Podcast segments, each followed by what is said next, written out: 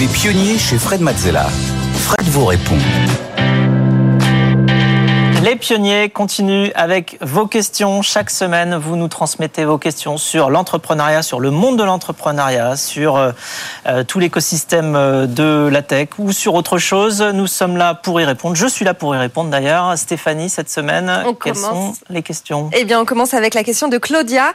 Comment les startups peuvent répondre aux attentes des jeunes en termes de responsabilité?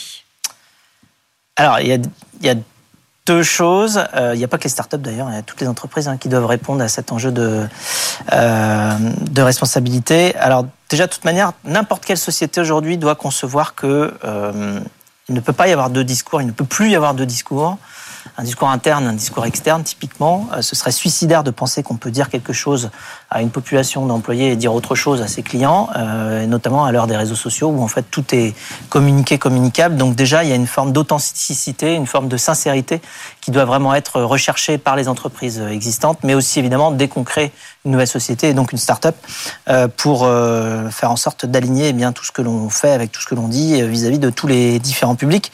alors une autre manière en tant que start-up, c'est d'aller aussi s'inspirer euh, de ce qui de ce qui euh, de ce que font les meilleures euh, sociétés et les meilleures startups notamment. chez France Digital, on a publié un guide qui s'appelle Tech for Values.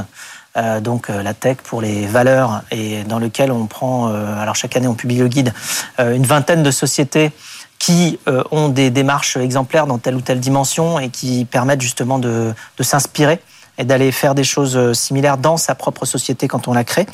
Euh, et euh, on voit de toute manière que euh, après il y a autre chose qui se passe en ce moment, c'est que tout ce qui va pouvoir avoir de l'impact au niveau social ou environnemental, et notamment dans le domaine de l'environnemental, tout ce qu'on tout ce qu'on désigne sous le terme de green tech, c'est-à-dire mm. les, les, technologies vertes un petit peu, eh bien sont extrêmement attractives euh, pour l'emploi. Donc en fait, on se donne plus de chances aussi quand on se dirige vers des projets évidemment qui vont lutter contre les grandes problématiques de notre société aujourd'hui, notamment le changement climatique. Euh, donc en fait, euh, voilà, si on veut répondre aux, attentes des jeunes. comme aux attentes de la société en termes de responsabilité, je pense que non seulement il faut choisir, faut bien choisir sa direction, il faut penser sincérité et il faut s'inspirer de ce que font les meilleurs. Allez, on passe à la question de Brice. Est-ce que pour être entrepreneur, il faut forcément faire des sacrifices? Alors, euh, si manger des pâtes, c'est faire des sacrifices, à ce moment-là, oui, c'est faire des sacrifices. parce que, parce que euh, je pense que les pâtes ont été créées euh, principalement pour les entrepreneurs, parce que c'est quand même une grande aide. Et les jeunes journalistes aussi, les pigistes. Alors aussi, voilà. globalement, ça a été euh, créé pour tous les gens qui euh, ont choisi de poursuivre leur passion, parfois au détriment de euh, d'un certain confort financier. donc, mais cela dit, comme bon, moi personnellement, j'adore les pâtes, c'est pas un sacrifice. mais non, mais ce qu'il y a, c'est qu'il faut se dire que il faut être capable, oui, de renoncer à un certain confort, c'est-à-dire quoi, une certaine euh, liberté d'action dans toutes les directions. Il faut être capable de se dire qu'on va se mobiliser, mobiliser son énergie à construire, démarrer un projet. Ça veut dire euh, faire preuve de, évidemment de, de persévérance, mais aussi ça veut dire euh, s'attendre à travailler beaucoup. Alors si travailler beaucoup c'est un sacrifice, bah, à ce moment-là, euh, oui, ça, ça est un. Après, quand on a pris l'habitude de beaucoup travailler, c'en est plus un. Euh, il faut par contre quand même réussir à à se, euh, à, se libérer euh, dans, euh, dans ses activités pour notamment ne absolument pas perdre contact avec ses proches, que ce soit mm. sa famille ou, ou ses amis. Ça, c'est très important parce que ça nous ramène justement à quelque chose qui est autre chose que euh, l'activité euh, qu'on a choisi de, de, de, poursuivre au niveau professionnel en tant qu'entrepreneur, euh, mais aussi pour avoir un point de vue externe et pour pouvoir continuer à, à dialoguer et faire progresser son idée et sa manière de s'engager.